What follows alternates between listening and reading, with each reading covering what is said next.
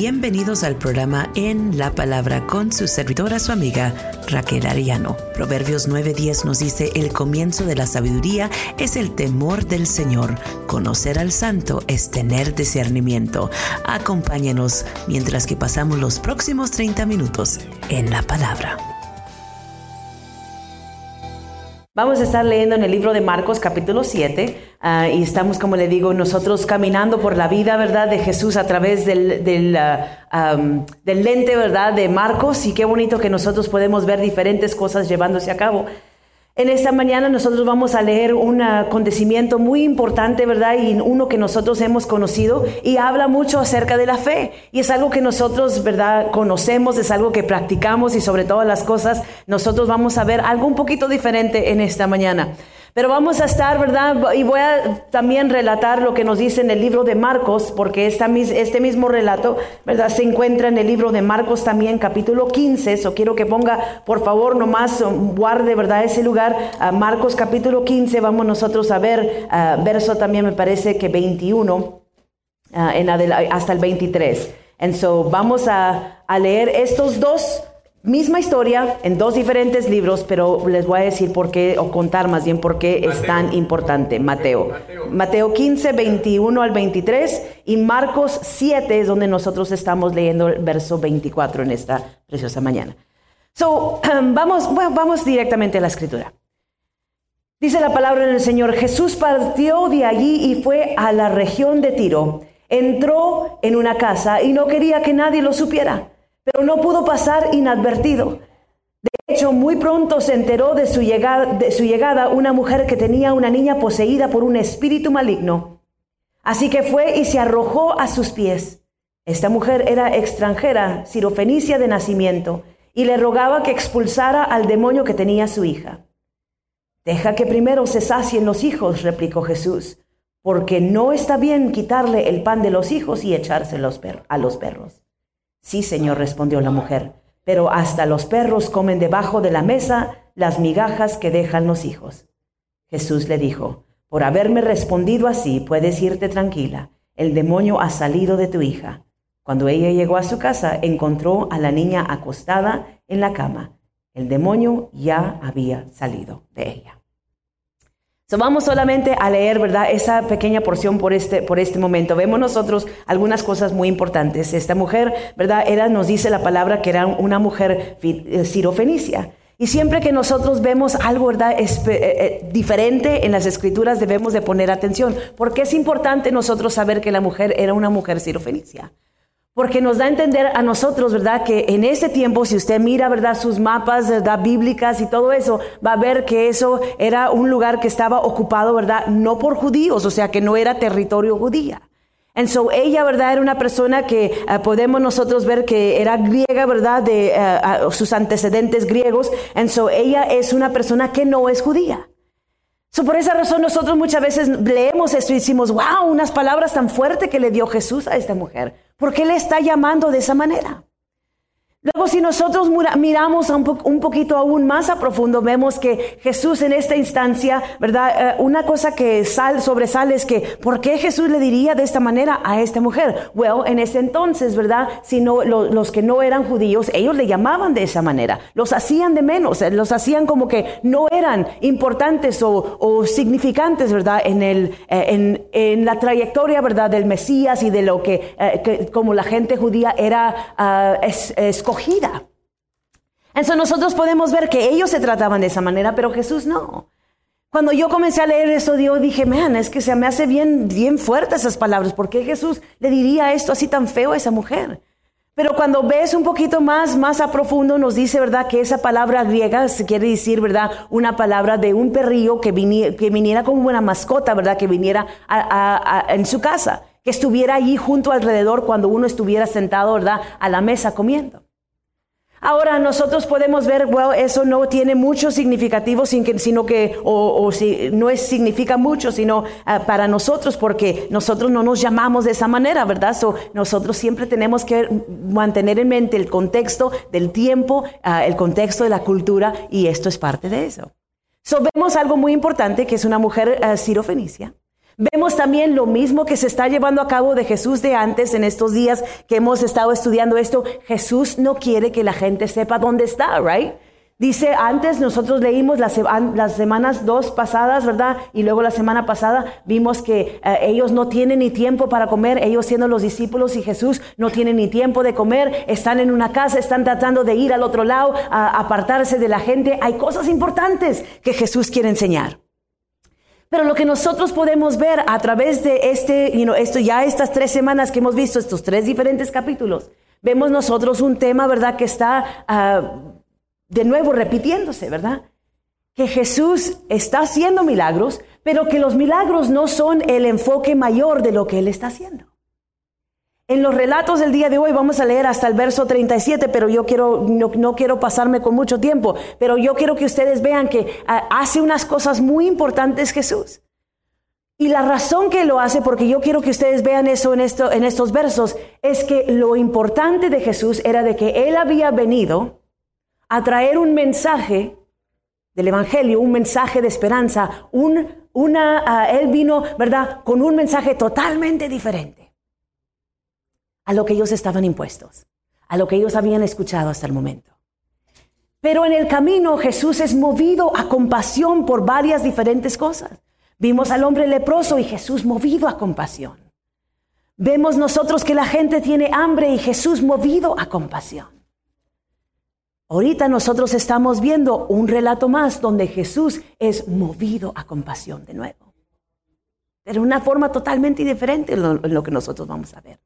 Pero es el mismo característica que tiene Jesús, que tiene compasión hacia los demás.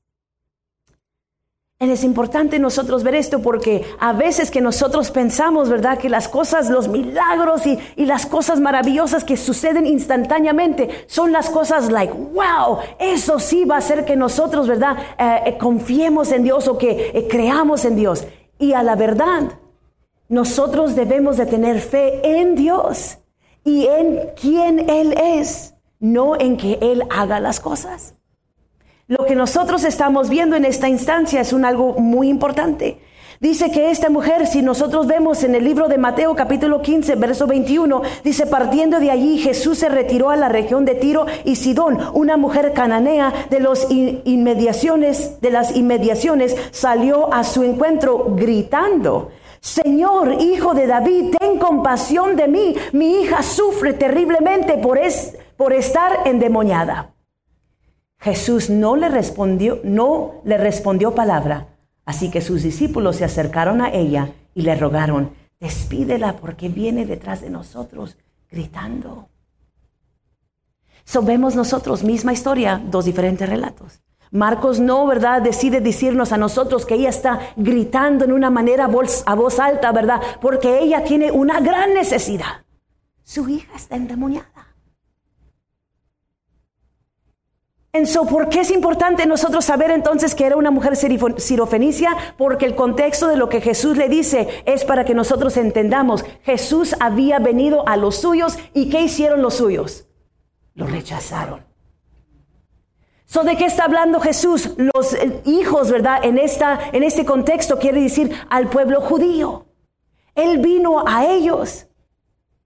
Y él, le, cuenta lo mismo, ¿verdad? A esta mujer. Él vino a los judíos y estaba aquí por, ¿verdad? Por ah, la profecía, ¿verdad? Que se había dado al pueblo de Dios, al pueblo judío. Y él llega a este lugar. Por esa razón estoy aquí para los hijos. Pero esta mujer reconociendo que él tenía el poder para hacer el milagro que ella tanto necesitaba, ella dice, hey, it doesn't matter, no me importa a mí que usted, que vino, ¿verdad? A, los judíos, pero y, y que él le dice, ¿verdad? Que, los, que no es eh, la comida, no es lícito darle la, comida a los hijos, a los perrillos. Y ella dice, no me importa si los perrillos también comen de las migajas que caen de la mesa. Entonces quiere decir que nosotros podemos ver allí el mensaje del Evangelio de Jesucristo, que no era solamente para esa, esas personas en particular, sino que el Evangelio y el mensaje que traía Jesús era el Evangelio y el mensaje que iba a llegar hasta toda la tierra en donde venimos nosotros incluidos. So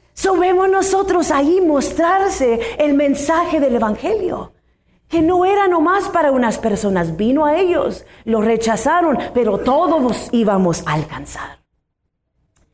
ves que el mensaje que siempre sobresale es el mensaje del Evangelio de Jesucristo. Pero una cosa que yo no quiero pasar por alto es algo muy importante de esta mujer. Nosotros vemos unas cosas bien importantes. Número uno, que ella era una persona persistente. Y cuando nosotros enfocarme solamente si me puedo ir, ¿verdad? Como dicen en, inglés, I'm going to go through a rabbit hole real fast, ¿verdad? Como, uh, no sé cómo se dice eso, pero voy a irme por otro camino bien rápido. Cuando ella habla acerca de estas cosas, nosotros vemos, ¿verdad? Que ella le dice a él, Sí, Señor, respondió la mujer, pero hasta los perros comen debajo de la mesa de las migajas que dejan los hijos. Y Jesús le dijo, por haberme respondido así, puedes irte tranquila, el demonio ha salido de tu hija. ¿Qué podemos nosotros ver? Estas características muy importantes. Verso 21 allá en el libro de Mateo, nosotros vemos que esta mujer está gritando, está persistiendo, está diciendo, hey, Señor Hijo de David, ten misericordia de mí. Jesús la escuchaba, pero no se detuvo ten misericordia de mí, hasta tal punto, ¿verdad? Que los discípulos dicen, hey, despídela, ya que se vaya, está, causando, ¿verdad? Una conmoción, está causando un mucho guato. Ya, págale ella, ya, respóndele, por favor. o dile que se vaya. Una mujer persistente no importaba que le estaban mirando diferente, no importaba que todos habían volteado y la, la habían mirado, ¿verdad? En cierta forma, sino que ella sabía lo que necesitaba y fue persistente. Si nosotros queremos alcanzar lo que estamos deseando del Señor, lo que necesitamos para nuestra vida.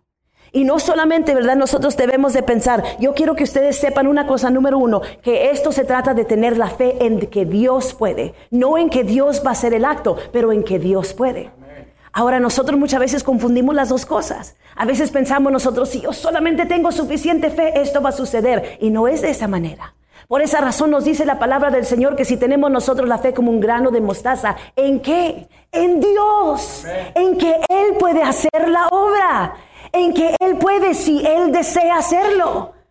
Ella reconocía esto.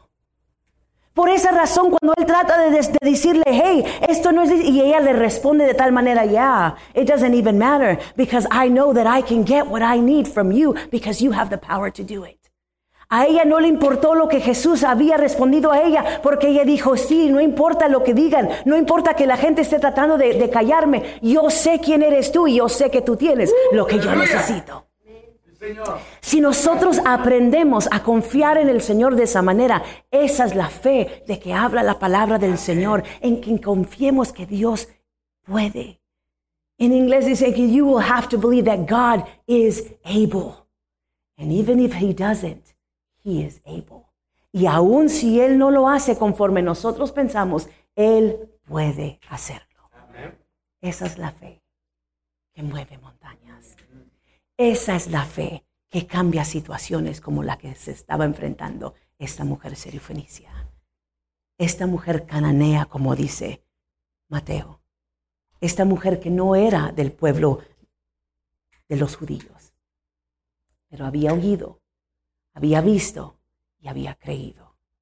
Era una mujer persistente. Yo te digo a ti en esta ocasión, si tú quieres, ¿verdad?, a tener estas cualidades, de, de tener esa fe que mueve el corazón y conmueve el corazón de Dios, sé persistente. No dejes. Pero si la gente dice, otra vez van a pedir por esto, otra vez van así, yo sé la necesidad que tengo yo. Y yo voy a persistir en hablar, en, en, en, hablar con el Señor, en orar a Él, en pedirle a Él. Esa persistencia hace la diferencia. Número dos, nosotros podemos ver sobre todas las cosas, ¿verdad? Que ella fue humilde en su respuesta. No le dio shock cuando Jesús le dio esas palabras. No dijo, ¿cómo es posible que me respondas de esa manera? No. Sino que ella tuvo una respuesta inmediata.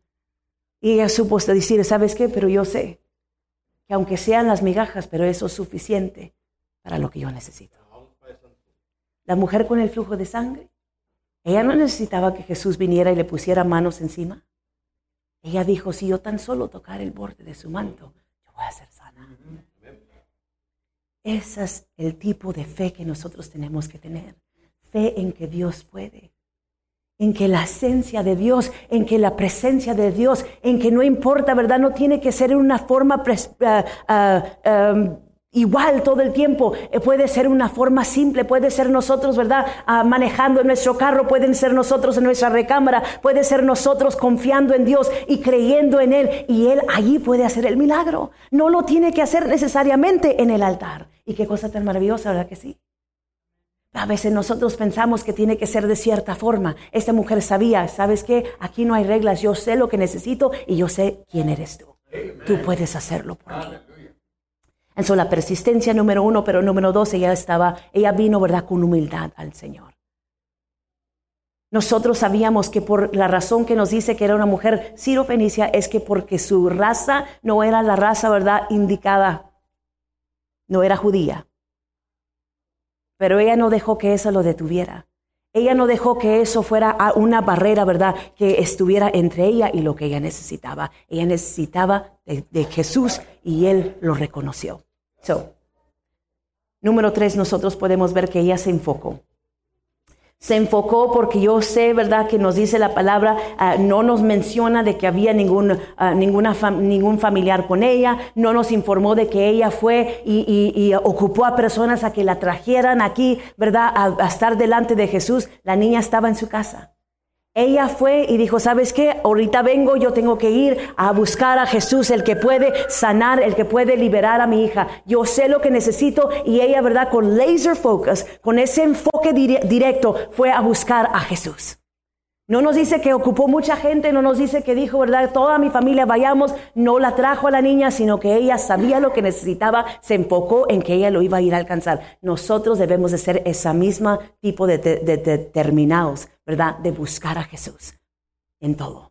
No buscar a los demás, no buscar nuestros propios, ¿verdad? Ah, no buscar nuestros propios eh, métodos para resolver las cosas, sino que buscar al Señor y enfocarnos en que Él puede. And that's very important a nosotros reconocer. Es muy importante nosotros reconocer eso. A veces nosotros queremos hacer por nuestra propia cuenta. A veces nosotros queremos ocupar a muchas personas. No, necesitamos 10 personas que oren con nosotros para que se, cumpla este milagro. Y la realidad era que no es así. En otras instancias tal vez era. Una cadena. Una cadena, ya, una cadena de oración que muchos estén juntos. No, ¿sabes qué? Tu misma palabra puede conmover el corazón de Dios. Tú solito. Yo sola y lo comprueba la palabra del Señor. Enfócate en Cristo. Que tus ojos no se vayan o no se extravien, ¿verdad? Para otro lado. Enfócate en Él. Él es el que puede. So, no tenemos nosotros que buscar en muchos lados, no tenemos nosotros que esperar. Y yo veo esto tan, uh, tan prominente, ¿verdad? No sé si es la palabra, pero prominente así en nuestro día, que la gente dice, no, no fue allí en esa campaña, ok, voy a la otra. O no fue en esa, entonces voy a este servicio especial. O no fue allí, entonces voy a una cruzada. O no fue allá y nosotros siempre pensando que tenemos que ir a todos estos lugares. El poder de Dios está aquí. Aleluya. El poder del Señor está accesible a nosotros. Esta mujer lo supo y nosotros tenemos que conocerlo también. No es en otros lugares. ¿Pueden suceder cosas grandes allá? Claro que sí. Pero no es necesario nosotros viajar hasta tan lejos para sentir la presencia de Dios o para que Dios haga el milagro. Dios lo puede hacer aquí en Liberal, Kansas, aquí donde tú estás plantado. Pero tenemos que tener el enfoque en que Él puede. No en que yo puedo, o en que Él puede o ella puede, sino que en que Él puede. I don't know cuántas veces nosotros hemos escuchado personas decir, no, usted ore por mí porque usted está más cerca a Dios que yo. El mismo Dios que vino por mí en la forma de Jesucristo es el mismo Dios que vino por ti. Es el mismo Dios que te ama a ti. Y que tú puedes, así como esta mujer, no tienes que ser, ¿verdad? Una persona que todo lo tiene bien, es exactamente como se necesita. No tiene que estar, ¿verdad? Nada absolutamente en orden. Simplemente tú tienes que saber, Dios es el que puede. Él puede sanar, Él puede salvar, Él puede liberar, Él puede transformar. Él lo puede hacer. Enfocarte en Él completamente y no mirar hacia los lados, eh, venir ante Él humildemente y al final tener nosotros confianza en que si Dios dijo, Él lo hará. Esta mujer nosotros podemos ver algo muy importante. Nos dice la palabra del Señor aquí, ¿verdad? Eh, en, este relato dice, cuando, por, por haberme respondido así, puedes irte tranquila, el demonio ha salido de tu hija. Cuando ella llegó a su casa, encontró a la niña acostada en la cama. El demonio ya había salido de ella. No había forma de que alguien le texteara. No había forma de que ella agarrara el teléfono a decir, ¿ya está sana? ¿Ya? ¿Ya se hizo? Porque aquí estoy con Jesús todavía. Jesús le dijo, ve. Y ella supo tener la confianza de que si Él lo dijo, Él lo hará. Y se fue caminando para su casa. Y cuando llegó ahí a su casa, conforme Jesús había dicho, se cumplió. So, eso es tan importante para nosotros, tener la confianza en que Dios lo puede hacer. No siempre va a ser en la forma que nosotros pensemos, no va a ser en la forma que nosotros eh, en nuestra mente ya lo tenemos figurado. Yo sé, entonces si esto sucede, yo sé que eso es Jesús. Si esto sucede, yo sé, no. Mejor nosotros entregarnos al Señor y decir, Señor, conforme sea tu voluntad, tú hazlo. Y a lo mejor yo no voy a ver el milagro como yo pensaba que lo iba a ver. A lo mejor yo no voy a ver la respuesta que yo pensaba que iba a tener, pero yo confío en que tú sabes mejor que yo. Y en que si tú dijiste y tú lo haces y yo creo en ti,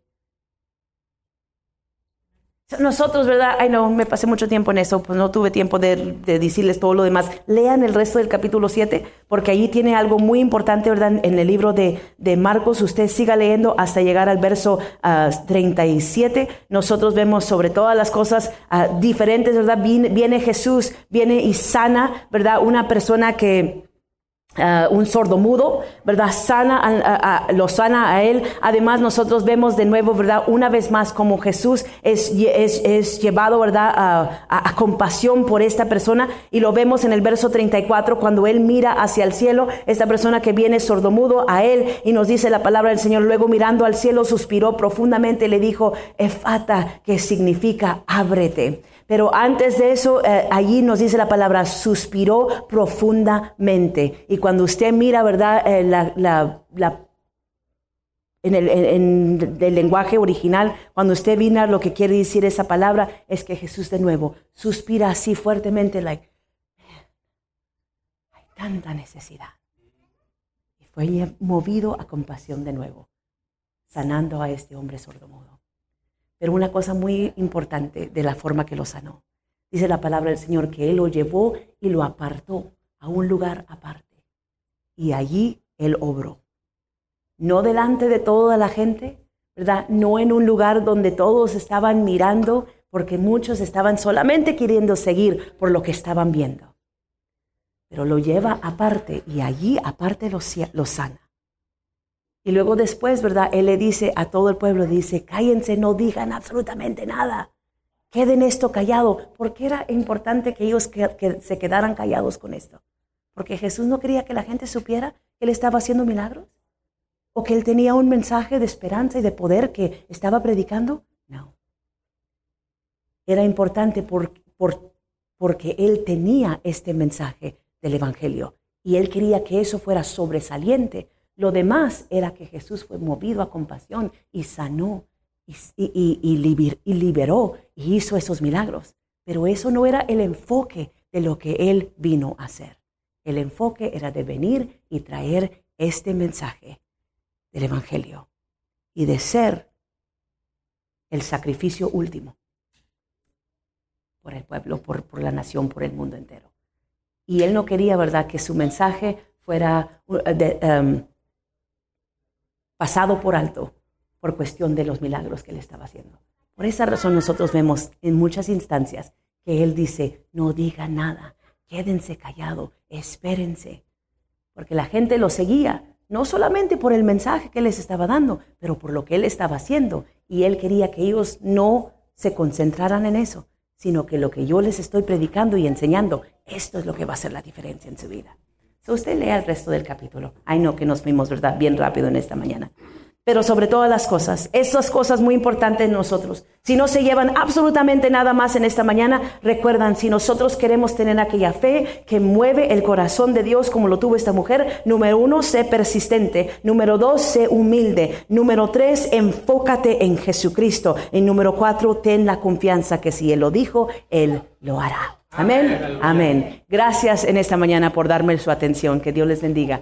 Este programa de En la Palabra fue grabado en vivo en el Centro Cristiano 701 Sur Pershing, aquí en Liberal, Kansas. Acompáñenos cada domingo por la mañana a las 10 a.m. Para más información sobre programas como estos o simplemente si gustaría ponerse en contacto con nosotros, lo puede hacer llamando al 620-626-8282.